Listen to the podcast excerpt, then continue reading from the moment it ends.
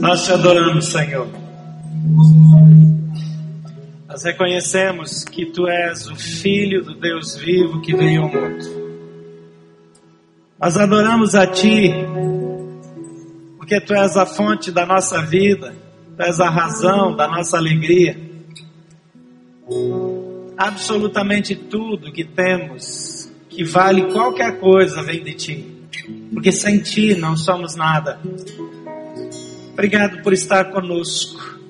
Obrigado, Senhor Jesus, por vir a esse mundo, por abrir mão de tanto, por pagar um preço tão alto, para que nós pudéssemos ter um relacionamento com Deus.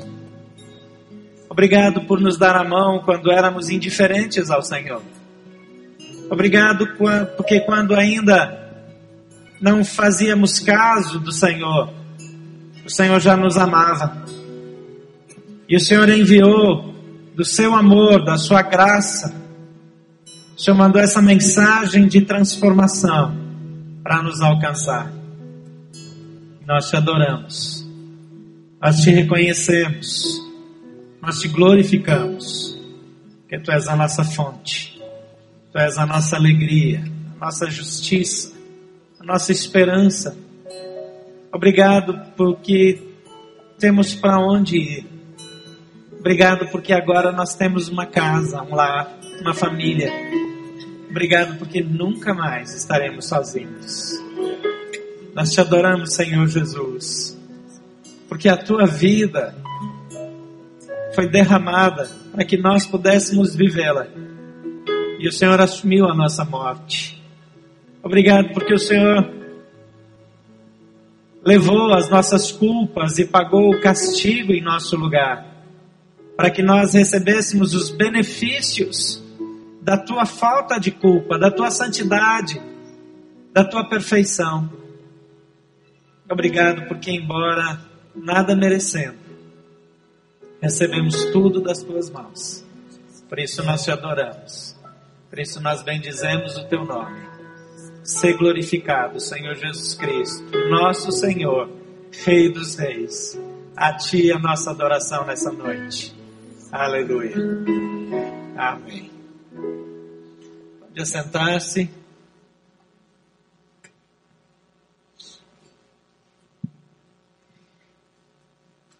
Depois de tantas atividades natalinas, que consideramos em todo mundo o dia de Natal. Embora saibamos muito bem que Jesus não nasceu em dezembro, nós sabemos que Jesus nasceu. E saber que Jesus nasceu faz toda a diferença na nossa vida. Porque Jesus nasceu para mim e para você. Júnior compartilhou rapidamente comigo algumas experiências da saída deles para fazer serenatas e cantar sobre Jesus e compartilhar do amor de Jesus em lugares onde as pessoas normalmente não vão levar uma palavra de gratidão, fazer uma homenagem ou fazer uma oração. E a reação das pessoas quando elas são surpreendidas por causa de amor. E principalmente quando elas são surpreendidas por causa de um amor que não tem uma razão oficial. É isso que nós fazemos quando nós presenteamos ou quando nós saímos para as ruas e quando vamos cantar e dar presentes para pessoas que nem conhecemos. Porque Deus, Ele amou desse modo, dessa maneira, Ele tanto amou que Ele deu. É uma reação do amor.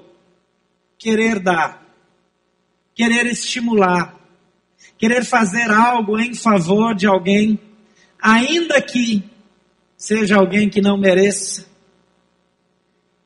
Quando era criança e lia e ouvia a parábola do filho pródigo, e via como aquele pai tratava aquele filho que não merecia e que recebia daquilo que ele já não tinha direito, eu não gostava muito, não. Eu achava que o rapaz que ficava reclamando com o pai é que estava certo. Mas à medida que eu fui entendendo o tipo de amor que Deus tem, que nos perdoa quando nós não merecemos ser perdoados, que nos estende a mão quando nós não merecemos que Ele nos estenda a mão, que nos dá uma nova oportunidade quando nós não deveríamos mais ter oportunidade alguma, e que nos dá uma herança quando aquilo que era a nossa parte já gastamos, já torramos, já jogamos fora. E mesmo assim, Ele nos ama. Mesmo assim, Ele nos acolhe. Mesmo assim, Ele nos envolve novamente e nos trata com amor. Então, quando os seus filhos não entenderem a maneira como você trata bem as pessoas que não te tratam bem hoje ou não te trataram bem no passado, quando as crianças verem você fazendo bem para pessoas que fizeram o mal. Quando seus filhos lhe observarem perdoando, amando, não reivindicando pagamento de dívidas daqueles que te roubaram.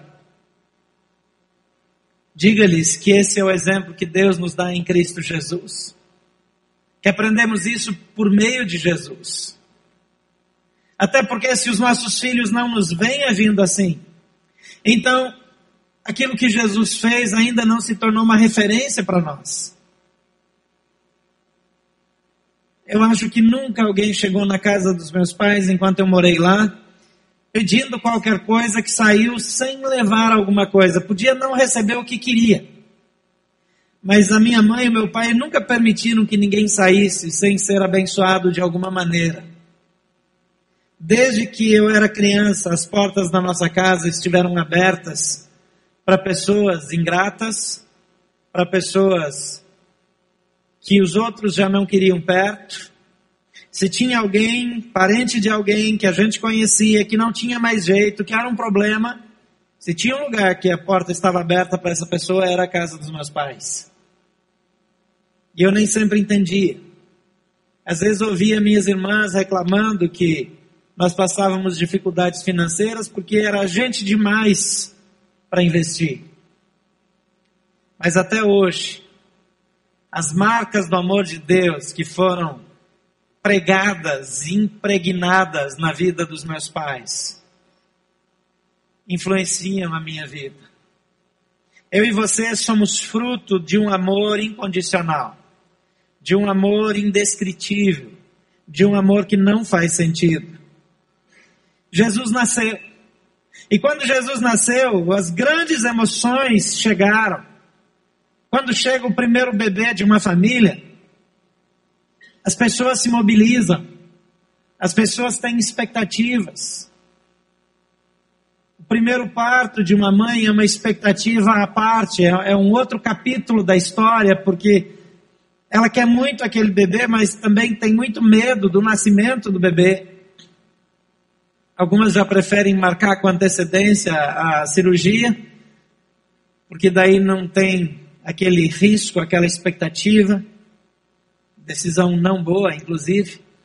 Mas Maria não só está com todas essas expectativas, mas a Bíblia diz que na véspera do nascimento, ela precisa fazer uma viagem. Não é uma viagem de avião, que hoje não é permitido que uma grávida, a ponto de dar à luz, entre num avião.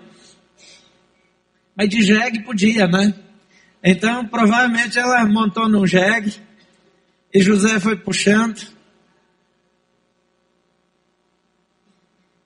E quando eles chegam lá, porque ele tem obrigações civis a cumprir, o capítulo 1 de Lucas e o capítulo 2 de Lucas são capítulos que você deveria ler hoje, amanhã, para relembrar essa história. O médico Lucas ele coloca essas histórias na sua ordem cronológica. Então, ajuda a gente a entender o quadro geral. E ele começa a falar da experiência de Zacarias e fala da dúvida de Zacarias. E, e, quando ele questiona diante da visão que tem, o anjo lhe diz: Ok, você não creu, então você vai ficar mudo até tudo se cumprir, você não vai conseguir falar. O problema de Zacarias é que ele não fez curso de Libras. Então ele fica mudo sem aviso prévio e ele não consegue se comunicar. E ele sai e tenta falar para as pessoas, elas percebem que ele teve alguma visão, mas não conseguem comunicar com ele. E a esposa dele, Isabel, ela fica cinco meses sem sair de casa quando ela descobre que está grávida. Porque ela tem uma história, como é comum as mulheres daquela época, de humilhação.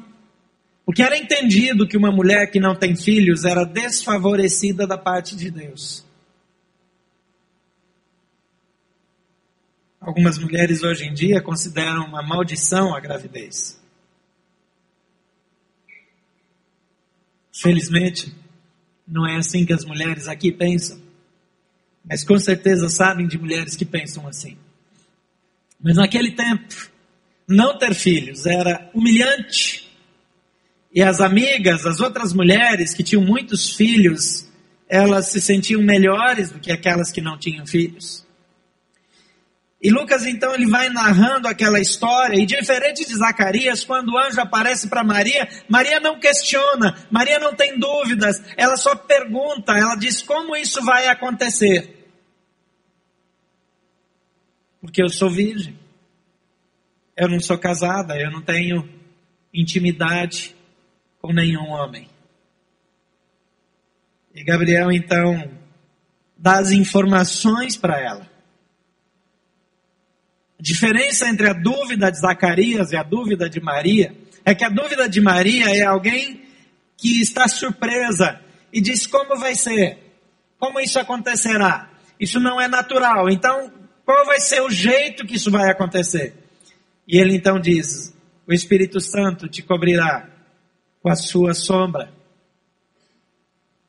E quando ela recebe essa notícia, o próprio Gabriel diz que Isabel também está grávida, então ela vai para lá e ela passa um longo período.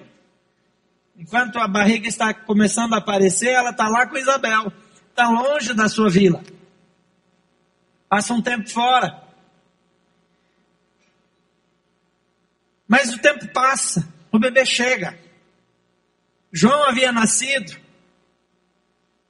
Zacarias volta a falar depois que escreve o nome de João numa placa de madeira, porque ele não conseguia nem dizer o nome que queria que o filho tivesse, porque embora Isabel insistisse que o nome era João, os parentes estavam interferindo. Eu não sei se você tem parentes assim, que querem decidir o nome do seu filho, que querem decidir as coisas dentro da sua casa. Tem parentes assim, né? Então não era só Uh, não é só na sua vida que acontece isso, não precisa amaldiçoar eles, não. É, pode continuar amando, porque Isabel tinha parentes assim também. Provavelmente pegavam no pé dela quando não tinha gravidez, agora que ela está grávida, querem decidir o nome do filho e não querem acatar a orientação que ela dá. Então, Zacarias simplesmente escreve naquela placa de madeira, o nome dele é João. Não é que vai ser, não. Já é. E eles estão surpresos. Essas emoções todas acontecem lá nas montanhas. Mas Maria agora está em Belém. Maria vai para Nazaré. Segue José. O tempo passou. O bebê já nasceu. As visitas impressionantes já foram embora. Os presentes que chegaram, que surpreenderam, já foram embora. Eles voltam para casa. A Bíblia menciona até um tempo de fuga para o Egito que aconteceu em algum período desse, dessa caminhada deles. Outros, outros momentos, novas emoções. Mas o capítulo 2 de Lucas, no versículo 21, ele fala de um período que começa logo depois, algumas semanas, do, alguns dias do nascimento. quando o menino precisava ser circuncidado. E depois da circuncisão, é, oito dias mais adiante, diz o versículo 21, completando-se os oito dias para a circuncisão do menino, foi-lhe posto o nome Jesus, o qual lhe tinha sido dado pelo anjo antes dele nascer. Completando-se o tempo da purificação deles, de acordo com a lei de Moisés, José e Maria levaram, o levaram a Jerusalém para apresentá-lo ao Senhor, como está escrito na lei do Senhor. Todo primogênito do sexo masculino será consagrado ao Senhor. E para oferecer um sacrifício de acordo com que a lei com que diz a lei do Senhor, duas rolinhas ou dois pombinhos. Quero o sacrifício dos pobres. Jesus não só nasce num ambiente de pobreza, digamos assim, porque ali não era nem questão de dinheiro, era questão de que a cidade estava com a sua capacidade de hospedagem é, super utilizado, tinha um overbook nos hotéis da cidade, né? Naquela época não tinha uma rede hoteleira, eram só algumas casas que se transformavam em hospedarias para viajantes. E com o recenseamento, a cidade está cheia. As pessoas que nasceram lá, de todos os lugares, têm que voltar para fazer o seu realistamento. Então não tem lugar. Quando eles chegam, provavelmente já mais tarde, porque José tinha que andar mais devagar por causa da gravidez de Maria. Então eles chegam depois as reservas já foram feitas. Não tem mais vaga. Lá no booking.com não tem mais vaga para aquela região, hotéis.com, tudo lotado, ele entra em todos os sites, não tem mais jeito. As vagas acabaram. E eles vão parar de favor numa estrebaria. Agora, o sacrifício é o sacrifício mais simples. Porque todo primogênito tinha que ser resgatado, tinha que ser dado um sacrifício. Todo primogênito, a Bíblia dizia, será meu. Então as famílias resgatavam esse primogênito por meio de um sacrifício. Era uma prática baseada na lei de Moisés. E as famílias mais pobres, elas podiam oferecer duas rolinhas ou dois pombinhos. Havia em Jerusalém, nesse tempo, o texto continua, um homem chamado Simeão. Ele era justo e piedoso. Fora-lhe revelado pelo Espírito Santo que ele não morreria até ver Cristo, o Cristo do Senhor. Movido pelo Espírito, ele foi ao templo quando os pais trouxeram o menino Jesus para lhe fazer conforme requeria o costume da lei. Simeão o tomou nos braços e louvou a Deus, dizendo: Ó soberano, como prometeste, agora podes despedir em paz o teu servo. Pois os meus olhos já viram a tua salvação, que preparaste à vista de todos os povos, luz para a revelação aos gentios e para a glória de Israel, teu povo. O pai e a mãe do menino estavam admirados com o que fora dito a respeito dele. E Simeão os abençoou e disse a Maria, mãe de Jesus: Este menino está destinado a causar a queda e o soerguimento de muitos em Israel. E a ser um sinal de contradição. De modo que o pensamento de muitos corações será revelado. Quanto a você, uma espada atravessará a sua alma. Estava ali a profetisa Ana, filha de Fanuel, da tribo de Azer. Era muito idosa, havia vivido com seu marido sete anos depois de se casar, e então permanecera viúva até a idade de 84 anos. Nunca deixava o templo. Adorava a Deus, jejuando e orando dia e noite. Tendo chegado ali naquele exato momento, deu graças a Deus e falava a respeito do menino a todos os que esperavam a redenção de Jerusalém. Depois de terem feito tudo o que era exigido pela lei do Senhor, voltaram para sua própria cidade, Nazaré na Galiléia. E o menino crescia e se fortalecia, enchendo-se de sabedoria, e a graça de Deus estava sobre eles.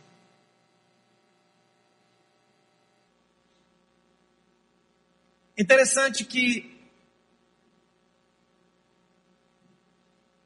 Jesus não era um bebê comum. Então coisas incomuns estavam acontecendo o tempo todo. Como eu já mencionei, eles saem de Belém para Nazaré. Em algum momento eles se refugiam no Egito. Mas a vida deles continua sendo Nazaré e de ano em ano vão para Jerusalém. Nessa primeira ida para Jerusalém, para cumprir, para obedecer aquilo que a lei determina, José era um homem temente a Deus, seguidor da lei, buscava cumprir com fidelidade as orientações das Escrituras. Então ele leva Jesus para que seja apresentado no templo. Isso também é cumprimento das profecias antigas.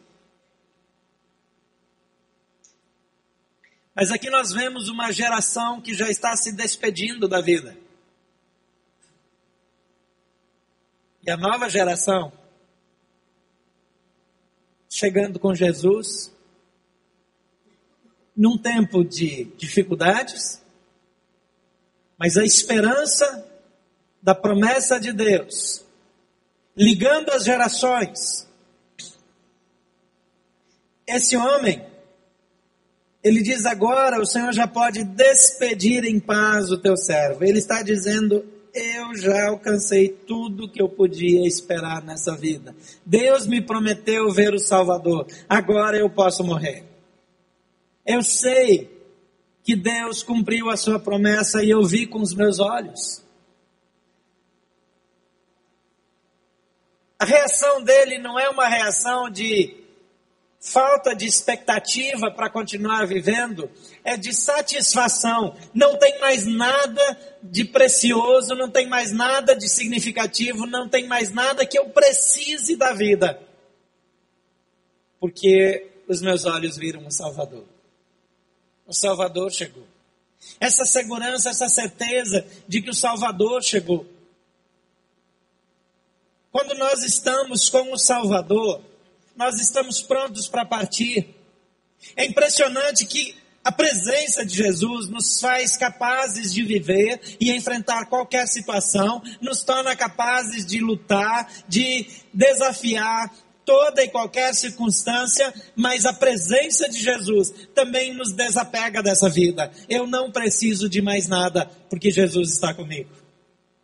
Eu estou pronto, pronto para partir pronto para seguir adiante.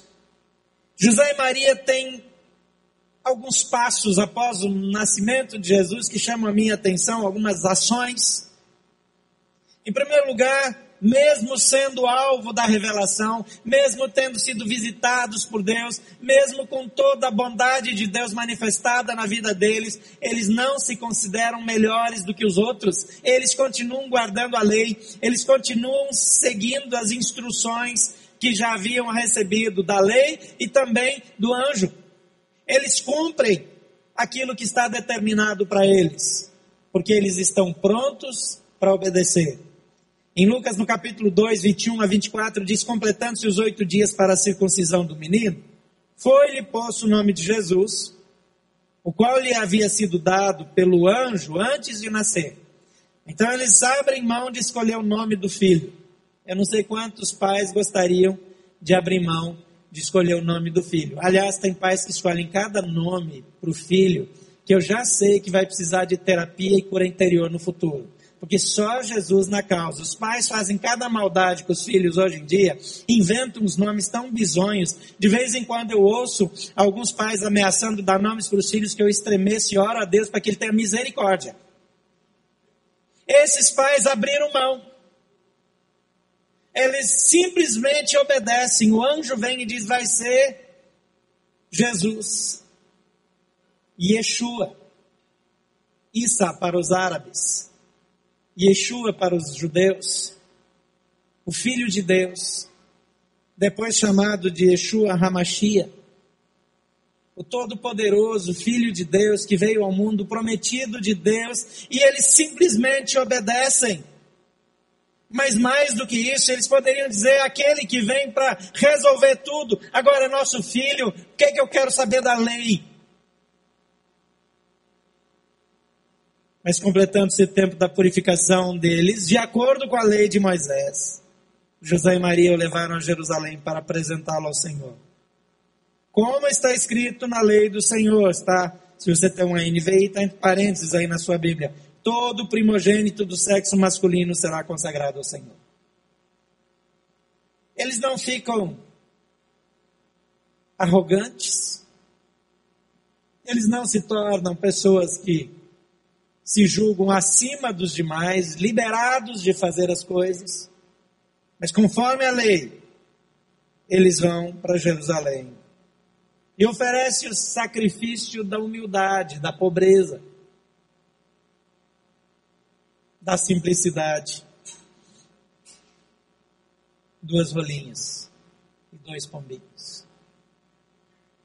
Hoje em dia, por conta de coisas bem menos nobres, às vezes nós nos sentimos um pouco acima dos outros, um pouco mais bem preparados, um pouquinho melhores, porque temos uma meia dúzia de diplomas a mais, que falamos alguns idiomas a mais, porque conhecemos um pouco mais, ou temos alguns números, alguns dígitos a mais na conta bancária ou no salário do que a maioria das pessoas. Esse casal me inspira na sua humildade, na sua submissão, na sua obediência. E Jesus vem nesse ambiente de humildade, nesse ambiente de submissão, de considerar os outros superiores a nós mesmos. A coisa seguinte que chama a minha atenção na vida de José e Maria é que, uma vez que eles seguem as instruções que já haviam recebido, eles recebem novas revelações. É interessante que Deus não costuma, pelo menos eu não vejo isso na Bíblia e nem na vida das pessoas com as quais eu andei até hoje. Deus não costuma dar um novo passo até que eu já tenha dado os primeiros. Enquanto eu não fiz aquilo que eu já sei que eu devo fazer, por que é que Deus me revelaria o restante? Algumas situações. Quando Josué precisa atravessar o Rio Jordão, a ordem é que os líderes carreguem a tenda da aliança e pisem nas águas do Rio Jordão. Eles não sabem exatamente o que vai acontecer.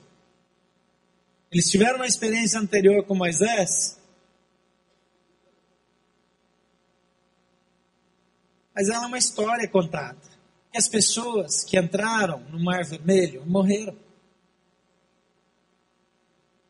Foi a geração que morreu no deserto. Agora eles estão voltando, é a nova geração, é outra turma. Lá no passado, Deus abriu as águas, mas agora eles precisam obedecer naquilo que eles conhecem. A tomada de Jericó não é diferente, eles precisam obedecer e eles precisam dar sete voltas, uma volta por dia ao redor de Jericó. No sétimo dia, dar sete voltas ao redor de Jericó, todos em silêncio. Dificuldade para alguns ficar em silêncio é um negócio extraordinário. Tem gente que fala até dormindo e em voz alta.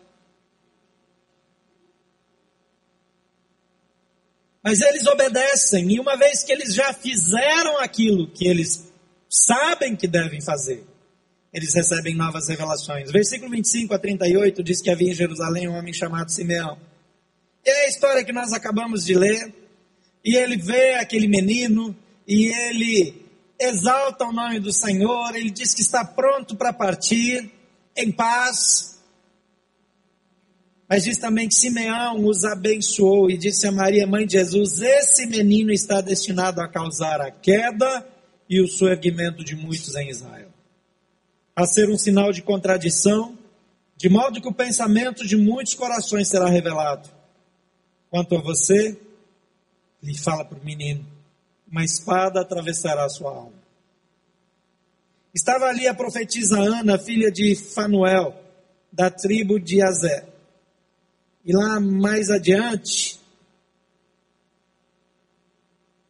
a Bíblia diz que ela chegou ali naquele exato momento, deu graças a Deus e falava a respeito do menino, Observem bem, a todos os que esperavam a redenção de Jerusalém. Não era para qualquer pessoa, não.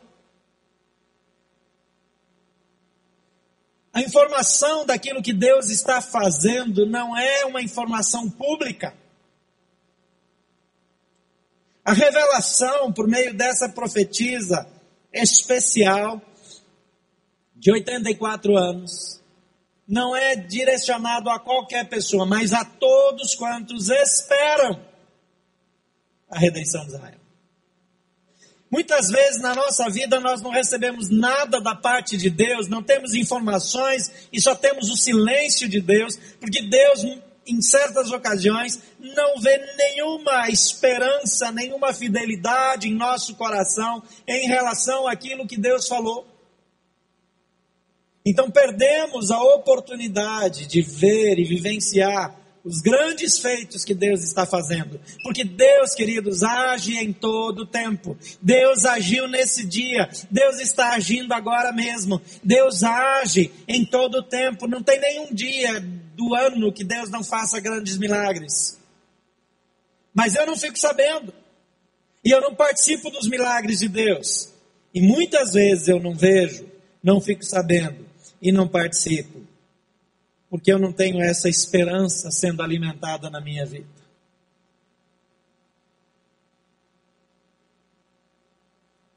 Uma das coisas que Pastor Rick Warren mais impactou a minha vida é, foi que ele disse que todos os dias, todos os dias, antes de pôr os pés na cama, ele faz uma oração. Eu aprendi a fazer isso com ele.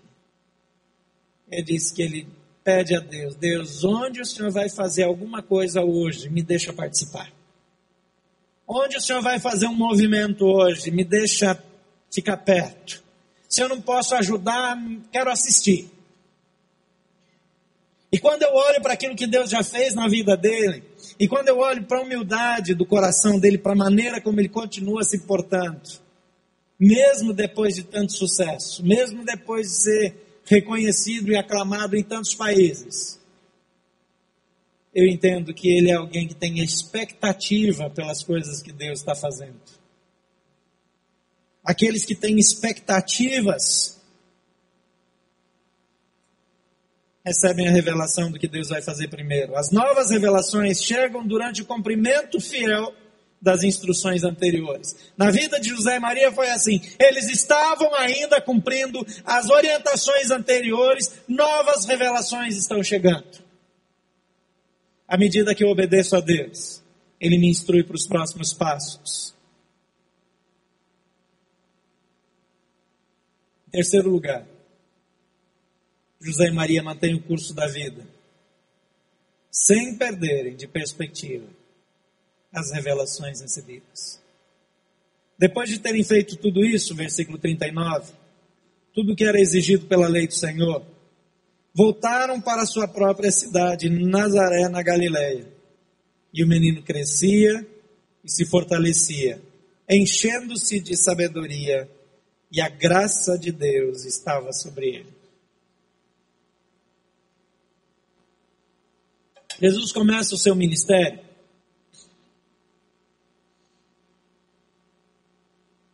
E tudo que nós ouvimos de Jesus quase que exclusivamente é do período de três anos que ele anda com seus discípulos até a sua morte e a sua ressurreição.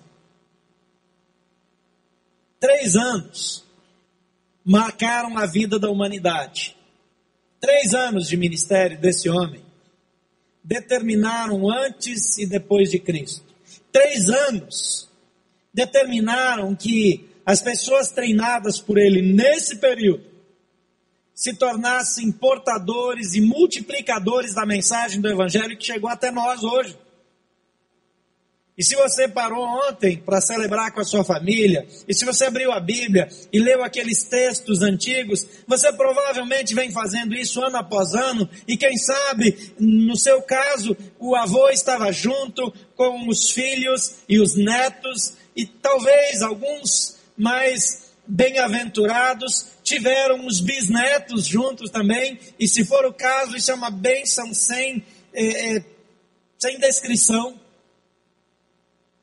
Mas aquilo que nós passamos de geração em geração vai continuar acontecendo de geração em geração depois da nossa morte. Essa mensagem de três anos chegou até nós. Mas para Maria, para José, alguns estudiosos acreditam que ele morreu em algum tempo, talvez aí na adolescência de Jesus, que ele não aparece mais nos escritos, não tem mais citações que, que apresentam o nome de José. De repente, parece que depois do nascimento dos outros meninos, José acabou morrendo.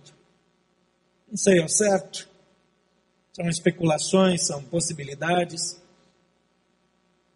Mas essas pessoas, essa família, conviveu com Jesus num período de aproximadamente 30 anos. Às vezes a gente acha que foi cedo para tirar o filho da mãe. Às vezes parece que o que a família teve foi pouco.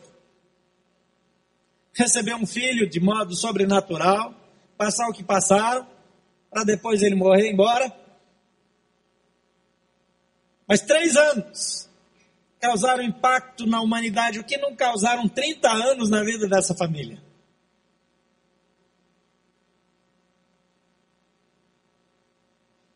A presença de Jesus física dentro de casa todos os dias. E eles seguiram vida normal, fazendo o que tinha que ser feito. Enquanto o menino crescia e se fortalecia, enchendo-se de sabedoria, e a graça de Deus estava sobre ele. Eu muitas vezes fico olhando para o nosso dia a dia e a vida muda, as fases mudam. Nosso humor muda, nossa paciência muda, nossa maneira de reagir muda, quase sempre para pior. Mas aqui nós vemos uma família que sabe que recebeu alguém que não é para eles. Nós às vezes queremos controlar os nossos filhos, controlar o destino deles, o emprego deles, o casamento deles, até em alguns casos, o nome dos netos, e por aí vai o nosso abuso de autoridade, de influência, de modo opressor, se manifestando na vida das gerações. Se nós conseguimos, às vezes, causar um impacto tão grande como seres humanos, aqui tem uma família que tem consciência que o que recebeu foi para a humanidade, foi para a nação de Israel, foi para chegar nos gentios, que somos nós, os não-judeus. E porque essa família tem essa postura de desprendimento, porque essa mãe, esse pai adotivo, que é José, tem essa postura guardam as coisas no coração, preservam a humildade. Eles têm simplesmente dez vezes mais do que qualquer outro. E o que nós, os outros, recebemos é tanto.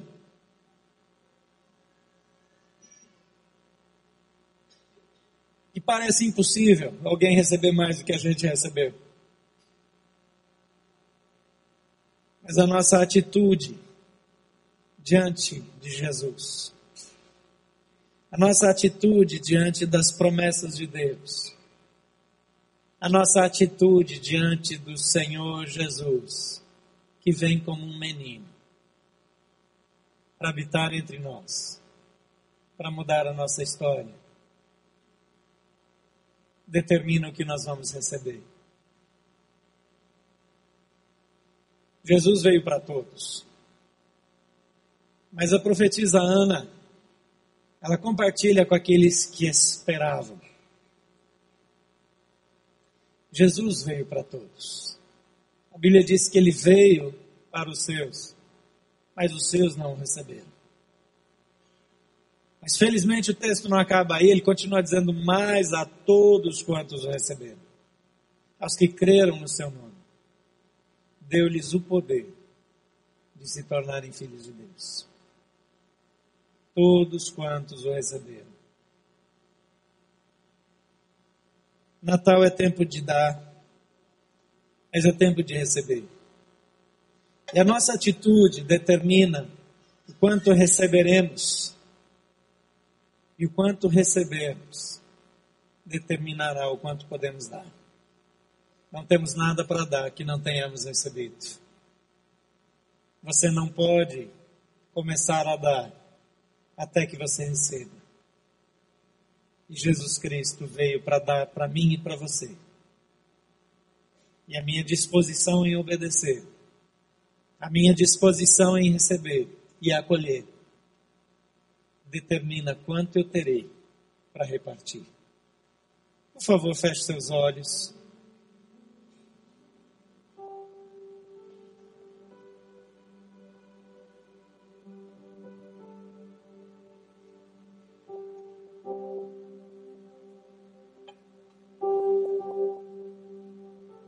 Deus amou o mundo de modo que ele deu seu filho.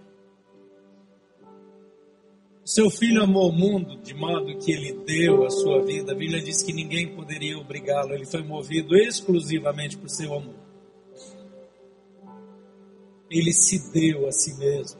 O pai entrega o filho, o filho se entrega. E aqui uma família que recebe o filho, mas que se entrega também para devolver o Filho para a humanidade, para que eu e você possamos receber o amor de Deus na nossa vida. Nós estamos terminando um ano e vamos começar um novo ciclo das nossas vidas. Provavelmente a nossa vida vai voltar ao normal, assim como a vida de José e Maria voltou ao normal depois de oito dias da circuncisão. Volta ao normal. Mas a maneira de viver nunca mais voltou ao normal. A maneira de fazer as coisas nunca mais foi a mesma. Porque agora Jesus Cristo é parte dessa família. Eles sabem que ele não ficará para sempre. Mas na sua disposição seu coração. Deu dez vezes mais do que qualquer outro possa ter recebido. O que você faz, o que você tem feito, com o que Jesus lhe oferece. Pai querido, como família, recebemos Jesus como família, recebemos o Salvador de toda a terra, o Rei Criador, que se torna um bebê e vem habitar entre nós. Ensina-nos a ser humildes como essa família foi, a obedecer como eles obedeceram, a receber as informações e guardá-las no coração e ter a reação adequada diante de cada uma delas. Nos ajuda a sermos agentes doadores, que repartem o que recebem, que compartilham do que recebem. Senhor Jesus, Tu bem-vindo em nossas vidas, Tu bem-vindo em nossos corações. Nós te louvamos porque enviaste do teu Espírito que habita em nós e que nos chama de volta para o equilíbrio, que nos chama para o arrependimento, nos chama para a mudança de vida. Nessa noite estamos aqui como tua família para dizer: Senhor, tu és bem-vindo em nossa casa. A tua vida, nós queremos vivê-la com responsabilidade com disposição de nos darmos a nós mesmos em favor dessa causa. Torna-nos agentes do Reino e nos permite participar daquilo que o Senhor quer fazer nesse mundo. Em nome de Jesus.